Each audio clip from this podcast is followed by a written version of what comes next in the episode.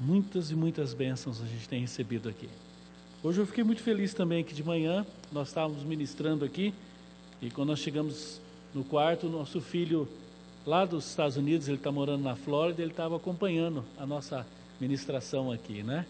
Eu fiquei surpreso e contente, né? Por essa tecnologia, né? Que benção, né, irmãos? As coisas do mundo sendo usado para o reino de Deus, né? Fiquei muito, muito feliz, muito grato a Deus por isso. Irmãos, a nossa ministração nessa noite, nós vamos falar, o título do nosso sermão nessa noite é Ordem, Desordem e Redenção no Éden. Ordem, desordem e redenção no Éden. E esse sermão nós começamos ele pela manhã. Talvez você que não esteve de manhã ou não ouviu pela internet, parte do sermão foi pregado de manhã e nós vamos dar sequência e eu vou fazer uma rápida recapitulação daquilo que nós compartilhamos na parte da manhã. Abra sua Bíblia em Gênesis, capítulo 2.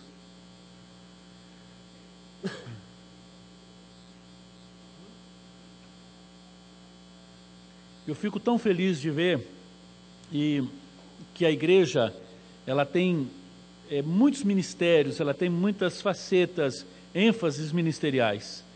Ah, que privilégio!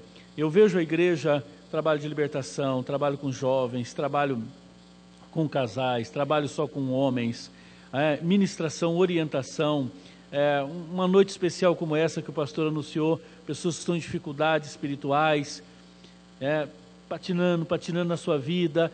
Eu fico olhando tudo isso, irmãos, eu fico muito feliz. Eu tenho convicção que eu tenho apenas um dom, né? O dom de ensino.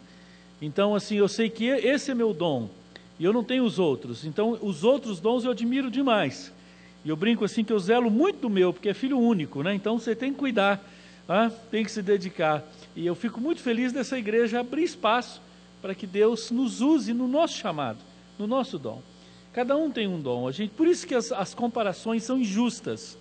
Porque você é responsável diante de Deus por aquilo que Deus te deu, por aquilo que você sabe fazer, naquilo né? que você aprendeu a fazer. Ninguém é bom em tudo. Você não vai conhecer um pastor, um pregador que atende todas as demandas da igreja, né?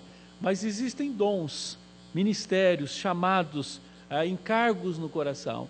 E o meu coração tem sido voltado totalmente. Né? Durante os meus últimos 30 anos, eu me dediquei ao ministério de ensino, a estudar a palavra, a ler a palavra. Né? Eu tenho, pela graça de Deus, frequentado tanta cadeira de escola, sentei tanto para como aluno e eu tenho prazer nisso, né? tenho um chamado de Deus. Eu gosto de gastar tempo lendo, aprofundando as escrituras. Isso é um prazer que eu tenho, um chamado de Deus. E quando eu abro as escrituras e vejo a riqueza, né, eu fico encantado. Eu leio a Bíblia há tantos anos, eu estudei a Bíblia de tantas maneiras. E agora eu estou estudando os capítulos 2, 1, 2 e 3 de Gênesis, e eu estou encantado. Encantado. Quanta riqueza! Irmãos, nesses três capítulos não tem nenhum lugar que diz assim: olha, Deus é isso, Deus é aquilo, não. Mas você tem toda a revelação de Deus nesses três capítulos. Você percebe nesses três capítulos inúmeros atributos de Deus, características de Deus. Você vê a ordem de Deus, você vê a bondade de Deus, você vê justiça, você vê soberania, você vê presciência, você vê onipresença, você vê onipotência, você vê tudo aqui. Eu costumo dizer, irmãos, que estou hoje constatando de uma forma mais apropriada ainda, que todo cristão precisa entender os três primeiros capítulos de Gênesis. E aqui estão registrados, entre muitas coisas, a criação, a queda e a redenção. E todo crente precisa entender o que, que aconteceu na criação. Muda tudo. O dia que você passa a ser criacionista, por convicção da palavra, não por escolha. Alguém fala, você acha que você veio do macaco ou Deus que criou? Ah, foi Deus que criou. Ah, isso é uma, uma, uma, uma visão assim muito simples, né? Mas quando você entende o que, que é o criacionismo, e os irmãos mais atentos, lembro que um dia eu ministrei aqui só sobre criação. Ah, e quando você passa a ganhar, nós chamamos isso em teologia de cosmovisão. Quando você tem uma cosmovisão bíblica, você ganha um óculos, você ganha uma lente e você passa a ver a vida do ponto de vista dessas três bases. Aliás, são quatro, que é a criação, a queda a redenção e a volta de Jesus. Uma pessoa que tem essas quatro convicções, ele é outro crente aqui na terra. Se você tem uma convicção, por exemplo, da criação, você sabe que você é de Deus, você não é seu. Você sabe que um dia você vai voltar para Ele.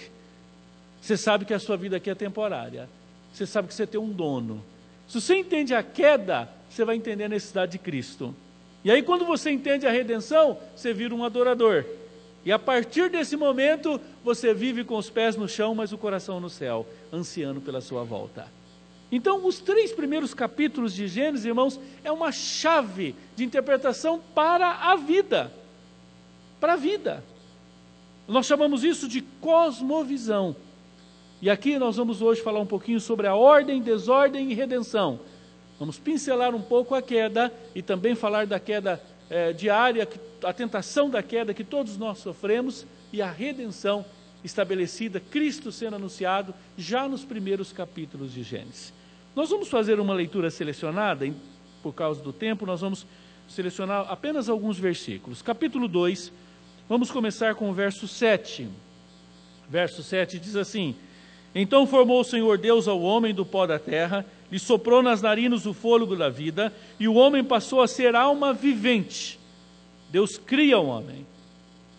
Muito importante nós termos essa convicção. No capítulo 16, a mulher ainda não tinha sido criada, só o homem. E Deus dá uma ordem para o homem, e Deus dá uma orientação para o homem. Irmãos, esta é a ordem de Deus. Quando você entende ordem de Deus, não é só comando de Deus, é a ordenança, é as coisas em ordem, é o processo que Deus estabeleceu. E quando ele chega no verso 16, ele chama Adão e disse: Adão, olha, eu fiz tudo isso aqui, né, para a glória dele que Deus fez, você pode desfrutar, mas eu tenho uma, uma orientação para você. E o Senhor Deus lhe deu esta ordem.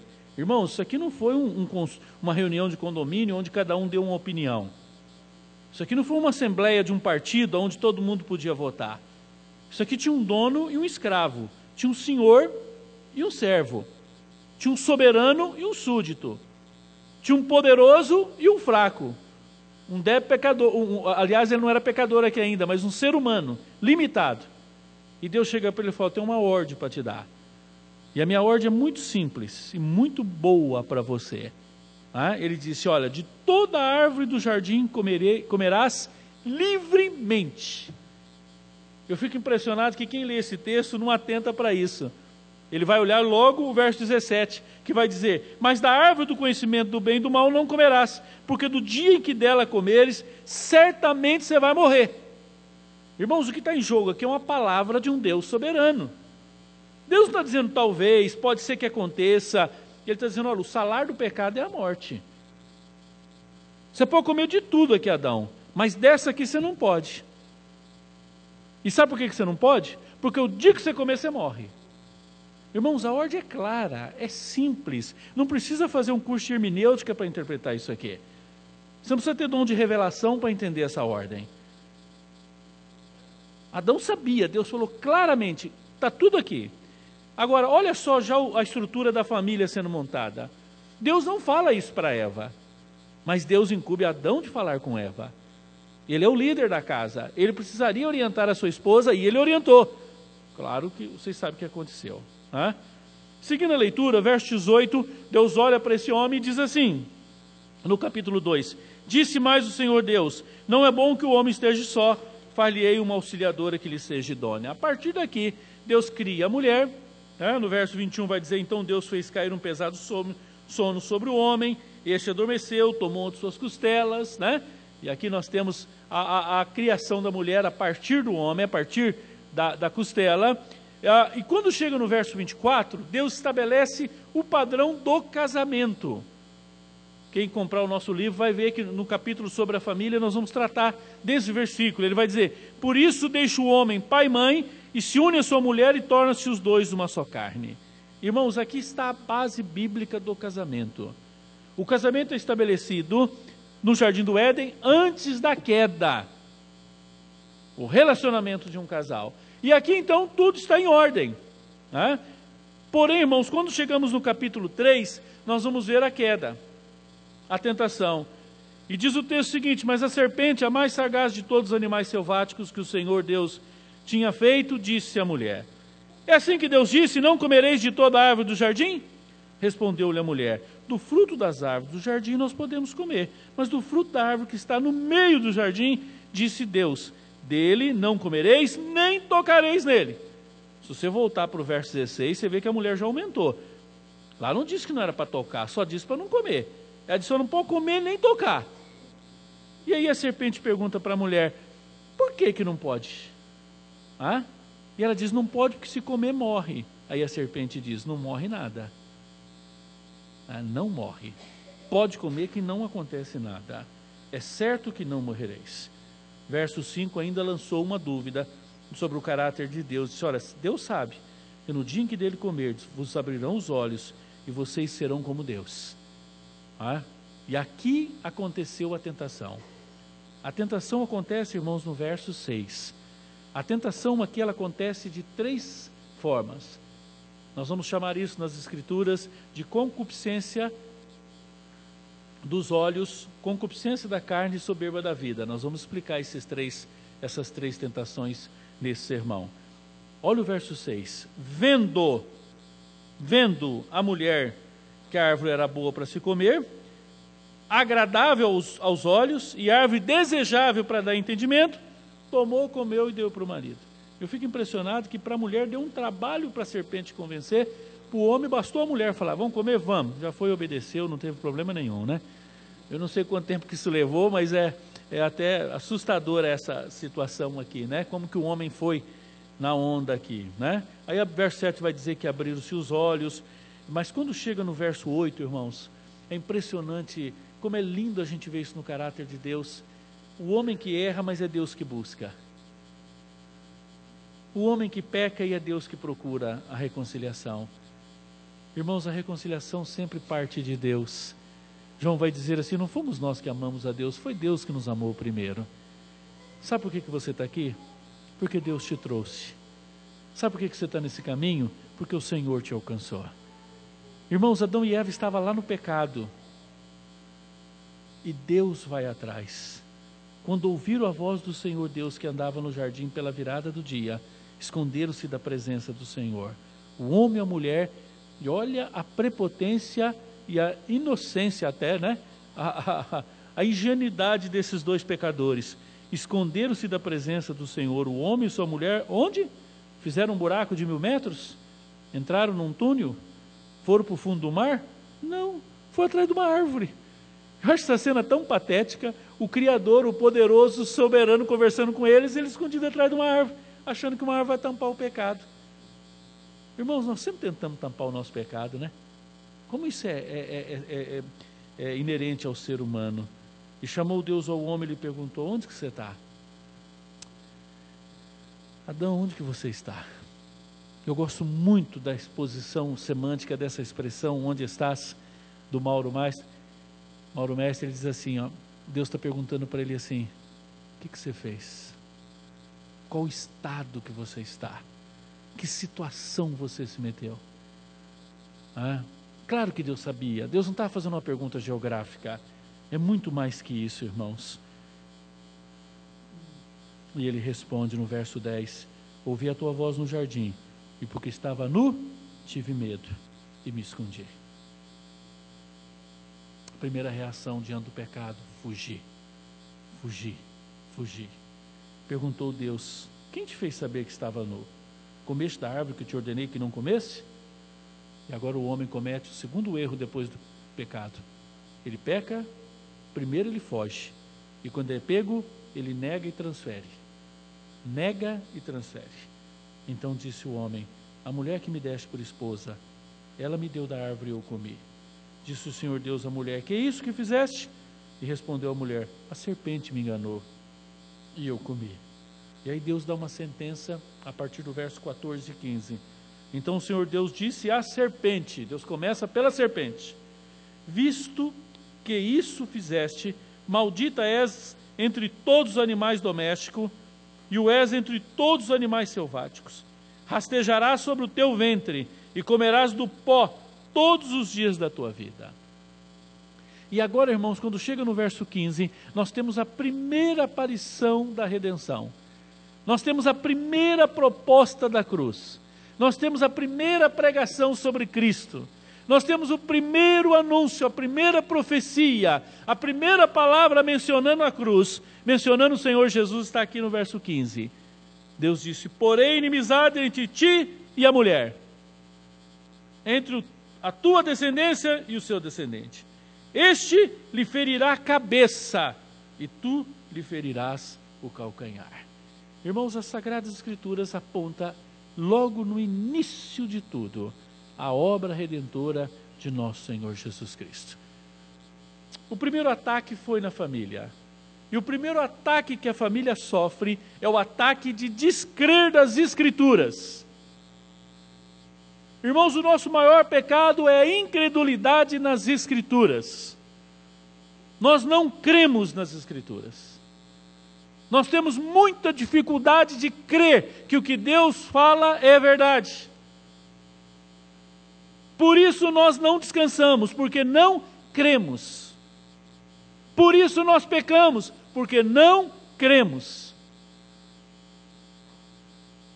A serpente diz para a mulher: Deus não é bom, Deus não é justo. E ela coloca em jogo a palavra de Deus. Irmãos, a minha família, a sua família está debaixo desse mesmo ataque. Vamos falar rapidamente sobre a ordem da família e a ordem da sociedade desse texto. Esse texto fala de uma ordem. Irmãos, esse texto coloca que a família antes da queda tinha comunhão com Deus, tinha liberdade, alegria, vida, relacionamento entre Deus e um com o outro. Era um ambiente de paz, era um ambiente de harmonia, de liberdade, de alegria. Havia uma ordem clara, havia limites. Como nós falamos pela manhã, irmãos, nós precisamos entender que limite é proteção. Quando Deus estabelece limite, não é para nos punir. Os dez mandamentos é uma carta de amor de um pai amoroso que ama os seus filhos e que cuida dos seus filhos. Essa é ideia de que vida, uma vida boa, uma vida de liberdade, você fazer o que você quer, isso é mentira de Satanás. A autonomia humana não existe. Esse mundo não é do homem, esse mundo é de Deus. Você não faz o que você quer. E se você fizer o que você quer, você vai ter consequência. Por isso que a ordem de Deus, o mundo de Deus é um mundo ordenado. Havia uma ordem da família, deixar pai e mãe se unir, ser uma só carne. O homem seria o líder, o orientador da família. Eles dependeriam de Deus, andariam com Deus, estariam com Deus. Tudo isso estava ordenado. Mas acontece, irmãos, que entra a desordem humana provocada pelo pecado. Acontece a desordem humana provocada pela decisão de pecar. Irmãos, o diabo tenta, mas quem peca é o homem. Eu vejo algumas pessoas falando, pastor, mas é o diabo. Não é o diabo, irmão. O diabo não peca para você. O diabo não peca por você. Ele pode te tentar, ele pode sugerir, ele pode te indicar, ele pode inclinar, ele pode fazer muita coisa, mas a, o pecado é uma decisão pessoal intransferível. Esses dias tivemos uma situação, um irmão precioso que ama o Senhor, caiu num pecado terrível. Terrível. Tentou suicídio, foi no fundo do poço. E aí começou todo mundo em volta dele, amando, abraçando, e irmão, ergue a cabeça e tal. Daqui a pouco ele veio falar comigo e eu percebi que de vilão ele estava se tornando uma vítima. E todo mundo passando a mão na cabeça e dizendo: Não, você vai melhorar, isso acontece, você, e tal. Falei, gente, espera aí. Pecado tem que ser tratado como pecado. É verdade que você vai melhorar, é verdade que Deus vai te restaurar, mas você tem que assumir: você é um pecador, você pecou e você precisa confessar o seu pecado. Irmãos, pecado tem que ser tratado como pecado. Pecado não é doença. Pecado não é doença emocional. Pecado não é cultura. Ah, mas meu pai fazia isso, teu pai podia ter feito, tua mãe fazia, mas quando você faz, você que peca, não é teu pai que peca, não é tua mãe que peca. Pecado é uma decisão pessoal intransferível e você é responsável. A soberania de Deus não anula a responsabilidade humana. E aqui nós temos uma desordem provocada pelo pecado. Como é que o pecado começa no jardim do Éden? Primeiro, por duas mentiras do diabo. Irmãos, o diabo sempre trabalha com mentira. Sempre. Você pegar a história de Satanás é uma história de mentira. Você pega a história de Jesus é uma história de verdade. E as pessoas dão mais credo ao diabo do que Jesus. Amam mais as trevas do que a luz. É mais fácil apagar a luz. Qual a primeira mentira? Deus não é bom. Se ele fosse bom, ele não colocaria limites. Se ele fosse bom, não colocaria ordem. Segundo, Deus não é justo. Esse negócio que você vai pecar e vai morrer é conversa. Sabe por que, que Deus não quer que você peque? Porque se você pecar, você vai ser igual a ele, você vai saber também, você vai conhecer o bem e o mal. Você vai estar no nível, você vai sair debaixo do governo dele. Agora nós vamos ver de uma forma até hilária, né? A ordem da desordem. Como que a, a, a desordem do pecado aconteceu? A Eva peca baseado em três bases, ou três tentações. Eva sofreu três tentações. E nós já falamos que é a concupiscência da carne, a concupiscência dos olhos e a soberba da vida. Irmãos, eu vou explicar detalhadamente esses três, essas três tentações. Via de regra, todo pecado está envolvido em uma dessas três áreas. Todas, to, todos os pecados. Concupiscência da carne é tudo aquilo que atrai o apetite carnal. É a tentação que provoca aquilo que já está dentro de você. É o adultério, é o roubo, é alguma coisa que você já tem uma tendência, você já tem uma inclinação, e quando aquilo, é, é, você olha aquilo, aquilo aparece, isso salta, porque é uma tentação que é de fora, mas desenvolve aquilo que tem dentro de você. A concupiscência dos olhos é tudo que atrai exigências insaciáveis dos olhos. Nessa categoria, a tentação e a atração é externa. É uma cobiça externa. Você não estava nem pensando naquilo. Você não tem nem dificuldade com aquela área. Mas de repente você está de cara com ela. Eu já ouvi gente erradamente falar assim: a ocasião faz o ladrão. Irmão, isso não é verdade. A ocasião revela o ladrão que já estava dentro dele. Ele já tinha um coração pecaminoso. A ocasião despertou. E a soberba da vida, irmãos, é tudo aquilo que agrada a altivez, a arrogância, o orgulho. Nessa categoria de tentação, Satanás usa a contemplação da realização pessoal, do pódium, do orgulho, que são três pecados. Se você estudar com mais detalhes, você vai ver que Adão e Eva foram tentados nesses três pecados. O povo de Israel caiu no deserto, morto, 40 anos rodando por causa desses três pecados. Esses três pecados foram as três, as três tentações, foram as três tentações que Jesus sofreu. Nós vamos mostrar isso daqui a pouco. E eu e você somos tentados nessas mesmas tentações. Na verdade, a estratégia deu certo com Adão e Eva, o diabo vem repetindo. Como é que a mulher pecou? Primeiro, ela viu. Segundo, era agradável. E terceiro, era desejável. Não foi assim que nós lemos? Olha lá o verso 6 do capítulo 3. Vendo a mulher que a árvore era boa para se comer, ah, agradável aos olhos, então, primeiro, concupiscência da carne, concupiscência dos olhos, e final, para dar entendimento, soberba da vida. Agora, é impressionante, nós precisamos olhar essas mesmas tentações com Jesus. Jesus sofreu a mesma tentação. E você vai dizer assim, mas se Jesus, é, é, é, ele era Deus, ele era Deus, mas ele era homem. Ele era 100% homem. Se ele não tivesse possibilidade, não capacidade para pecar, ele não seria tentação. Ele não poderia dizer, eu fui tentado em todas as coisas.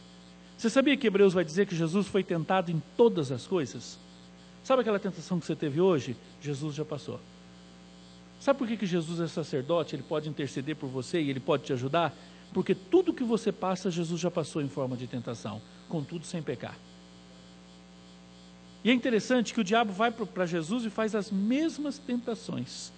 O diabo tentou Jesus pela concupiscência da carne, quando lhe pediu para transformar pedras em pão. Não foi isso? O diabo tentou Jesus pela concupiscência dos olhos, quando ele levou no monte muito alto, mostrou todos os reinos e a glória deles e disse: Tudo isso te darei, se prostrado me adorares. Mateus capítulo 4, verso 8 e 9. Jesus foi tentado pelo diabo na soberba da vida, quando ele levou a cidade santa, colocou sobre um pináculo do templo e disse: Desafia Deus, dá um show aqui. Cai aqui e você vai ver os anjos te pegar e todo mundo vai ficar impressionado com você. Agora, como é que a mulher reagiu à tentação? Ela viu, ela sentiu, ela desejou e ela pecou. Como é que Jesus enfrentou a tentação? Que é a grande tirada para mim e para você nessa noite. Jesus nos mostra como que se vence uma tentação. Irmãos, ninguém na face da terra teve a mente mais limpa, mais inteligente, a maior capacidade de raciocínio desse mundo foi do Senhor Jesus. O Senhor Jesus podia fazer algumas perguntas para Satanás ali e daria um nó na cabeça dele. Jesus teria argumentos do Velho Testamento, da lei, do céu, do reino, de tudo para convencer aquele homem, a Satanás. Jesus tinha toda a capacidade pessoal, como homem e como Deus. Mas você lembra como é que Jesus venceu todas as tentações? Você lembra qual foi o instrumento poderoso que ele enfrentou as tentações? A palavra de Deus. E toda tentação, o diabo vinha com as propostas mais fantásticas. Ele não dizia assim: não estou com vontade, não estou com fome, não gosto de dinheiro, não gosto de glória. Não. Ele só respondia: está escrito, está escrito, está escrito. Agora eu te pergunto, meu irmão: se Jesus enfrentou tentações com a palavra, nós vamos enfrentar com o quê? Você vai brincar com o pecado? Você vai se tornar vizinho do pecado? Você vai ficar mais próximo dele possível?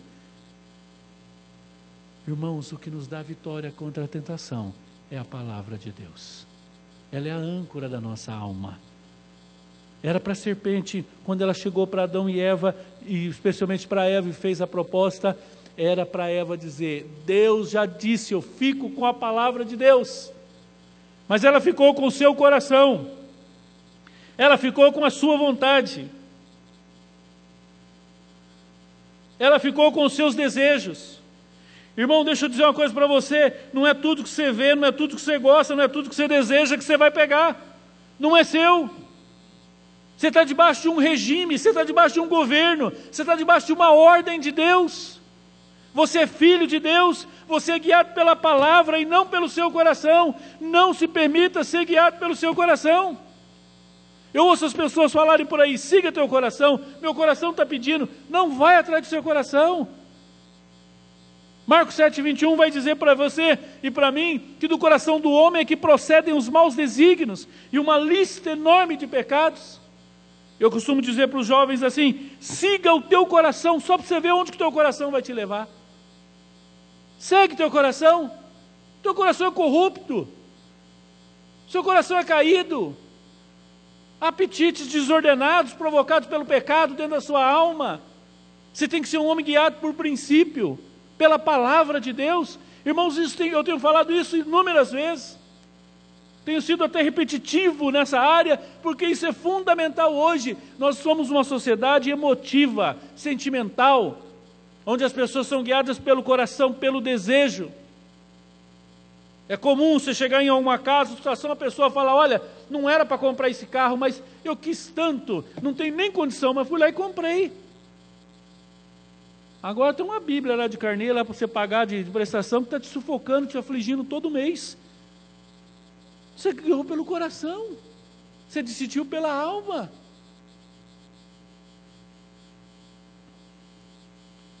Como é que Jesus enfrenta as tentações? Está escrito, está escrito. Como é que Eva enfrentou a tentação? Viu, se agradou, desejou e pegou.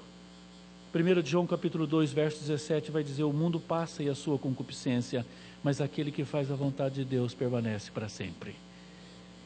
Olha, irmãos, que palavra. Vou ler de novo. O mundo passa e a sua concupiscência, mas aquele que faz a vontade de Deus permanece para sempre. Qual foi a reação para a gente caminhar para a conclusão? Qual foi a reação humana da, diante da desordem provocada pelo pecado? Se escondeu e negou. Se escondeu e negou. Como é que você trata teus pecados, meu irmão? Como é que você reage depois de ter errado? Se esconde, nega, foge, transfere, põe a culpa nos outros. Irmãos, quando a luz de Deus é lançada sobre o seu pecado, você só tem um caminho, que é o caminho de vida. Esse caminho chama-se arrependimento, confissão e perdão. Eu quero dizer uma coisa para você, irmão. Esse é um remédio amargo. Arrependimento é um remédio amargo, confissão é um remédio amargo, perdão, perdoar o outro também é um remédio amargo. Mas é o único remédio que resolve o problema do pecado. O resto é placebo. Não acredite. Não se iluda. Pegar um cartão de crédito e ir para um shopping gastar dinheiro vai aliviar a sua alma, mas não vai resolver o seu problema. Encher a cara, beber, festar, isso vai aliviar momentaneamente a sua alma, mas isso não vai resolver o seu problema. Você precisa da cruz, você precisa de Cristo, você precisa do arrependimento, da confissão e do perdão. Irmãos, todos nós sofremos essa tentação. Todos nós hoje vivemos nessa crise. Todo tempo as tentações estão aí. Você é tentado pelo que você vê, pelo que você sente, pelo que você gosta. Todos nós vivemos isso. Ninguém está isento de tentação. Mas a base da nossa libertação está na palavra do Senhor. E eu fico impressionado, irmãos, que Deus vai atrás de Adão. Era para Adão ir atrás de Deus, quem errou foi Adão. Era para Adão, ao, ao, pecar com Eva, chamar Eva, vamos atrás de Deus, vamos consertar nossa situação. Mas eles se fogem, eles se escondem. E Deus vai atrás. Que lindo, irmãos, que amor maravilhoso. Vai atrás, resolve o problema deles momentaneamente, faz uma roupa para eles, ali já é o primeiro sacrifício. Mas no verso 15, ele vai anunciar a pessoa de Jesus. Ele vai dizer: Olha, um dia essa obra será completa, a redenção acontecerá totalmente na cruz do Calvário. Eu queria concluir com três aprendizados, com quatro aprendizados que esse texto me, me faz e eu queria repartir isso com você. Primeiro, coloca uma coisa no, na sua mente: você precisa ser guiado pela palavra.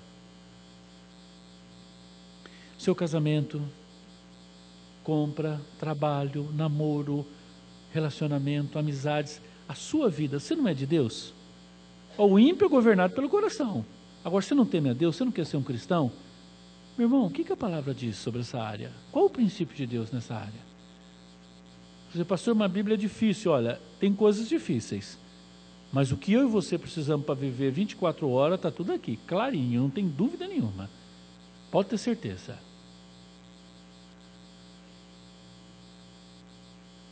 Segundo, nós precisamos ter uma reação bíblica diante dos nossos erros. Você precisa aprender a encarar os seus erros. Você errou, meu irmão? Arrependimento, confissão e perdão. Terceiro lugar, reconheça que eu e você, a minha família e a sua família, nós estamos debaixo de muitas tentações. As setas malignas a todo tempo sugerindo para nós desobedecermos a palavra de Deus. Hoje há muitas pessoas sendo dirigidas pelo viu, agradou e desejou. Viu, gostou, é, ele quer. Ah, ele quer. Quarto e último lugar, irmãos, nossa maior crise é crer na palavra de Deus e lançar a nossa vida nela. A nossa maior crise é nos lançarmos na palavra de Deus. É crer. A hora que a serpente chegou e começou a conversar para a mulher, falou: Olha, Deus deu a sua palavra e eu vou ficar com a palavra de Deus. Irmãos, crer, para crer de verdade, para você provar que você crê, você precisa se lançar você precisa se jogar. Eu quero terminar contando uma ilustração que muita gente aqui conhece, né? Quem já mais ah, já, me, já ouviu outros sermões, mas ela ajuda muito a gente a entender o que, que é crer na palavra ao ponto de se jogar. Diz que um hábil malabarista foi num penhasco, num lugar de muita visitação turística, e ele amarrou um cabo de aço de um ponto do outro, e ele foi mencionando que ia passar e chamou a atenção daquela multidão e aquela multidão olhando, aquele cabo de aço alto, e aquele homem foi. E antes de, de, de, de apresentar, ele pegou uma, um microfone e disse: Olha, quem aqui crê que eu atravesso esse cabo de aço aqui? Ninguém creu. E ele foi. E deu um espetáculo, deu uma, uma, uma, uma atração de, de habilidade, de capacidade ali, apresentou, e foi e voltou. E todos aplaudiram. Aí ele pega uma carriola e diz: Agora eu vou encher essa carriola com o peso de dois homens. Quem crê que eu consigo fazer isso? Aí já tinha alguns que estavam crendo, mas a maioria não creu. E ele pega aquela carriola e ele passa nesse cabo de aço, vai e volta, e há um delírio de aplausos, e todos creem que ele faz aquilo. Daí ele tira aquelas pedras e diz: Agora, aqui eu carreguei o peso de dois homens. Quem crê que eu carrego aqui um homem? Aqui nessa carriola eu vou e volto tranquilo. Todos creram. Todos. Não tinha ninguém. E aí ele fez aquela pergunta que você já está pensando: quem é que entra na carriola aqui para eu andar? Aí não veio ninguém. Irmãos, a prova de que nós cremos na palavra de Deus é quando nós entramos na carriola de Deus, é quando nós colocamos a nossa vida, é quando nós colocamos a nossa família, é quando nós fazemos uma entrega completa e total da nossa vida ao Senhor. Que Deus nos abençoe, que essa palavra possa ganhar o seu coração, ganhar os seus afetos, e você crer que de fato só um caminho de santidade, só um caminho de vida, ser obediente à palavra de Deus. Vamos orar. Pai, tenha misericórdia de nós. Senhor, nos livra da nossa própria vontade. Nos livra, Senhor, dos nossos próprios intentos. Senhor, tem tanta coisa que nós achamos que é certo porque o nosso coração pede, mas o nosso coração é tão enganoso, Senhor. Nós queremos confiar no Senhor e nos lançarmos na tua carriola, Senhor, colocar a nossa família, a nossa vida. Senhor, o Senhor vai cuidar de nós na eternidade, quanto mais aqui, Senhor. Pai, se nós cremos que o Senhor vai nos dar o céu, a eternidade do céu, o Senhor não vai dar o dia a dia aqui para a gente, Senhor. Oh, Pai, nos perdoa, Senhor, na nossa incredulidade. Nos dê um coração crente, que crê, descansa e confia plenamente na Tua palavra. Senhor, que como naquela noite que os pescadores, Senhor, não pescaram nada e no outro dia lançaram a rede, que como Pedro nós possamos falar hoje, sobre a tua palavra lançarei a minha rede, sobre a tua palavra lançarei a minha vida, em nome de Jesus. Amém e amém. Amém, irmãos. Que Deus abençoe. Pastor.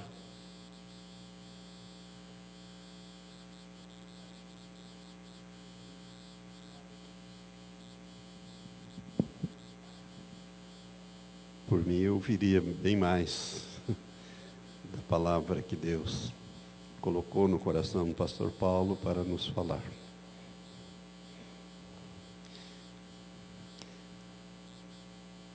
Eu fico pensando, como está a sua vida, meu irmão? Como está a vida de cada um de nós? Nós estamos tentando nos esconder de Deus ou procurando agir como Davi agiu quando ele foi confrontado com seu pecado ou seus pecados? Quando Davi foi confrontado com seus pecados, pecados de homicídio e adultério, foram dois pecados gravíssimos. Quando o profeta Natan contou aquela historinha, aquela ilustraçãozinha, e Davi se irou e disse: Não viva mais sobre a terra o homem que fez tal coisa ou seja, lançou uma sentença de morte. O profeta apontou para ele e disse: Tu és este homem. Como ele reagiu? Olha aqui, a Bíblia diz que ele, ele falou uma palavra só, uma frase só pequei contra o Senhor. E a resposta do profeta foi que ele não morreria, porque ele confessou, porque ele admitiu. Entretanto, a espada jamais se apartaria da sua casa. Havia uma, haveria uma colheita para fazer. Então, irmãos, quando a gente olha para essa ministração, Olha que colheita que nós estamos tendo desde os dias de Adão e Eva.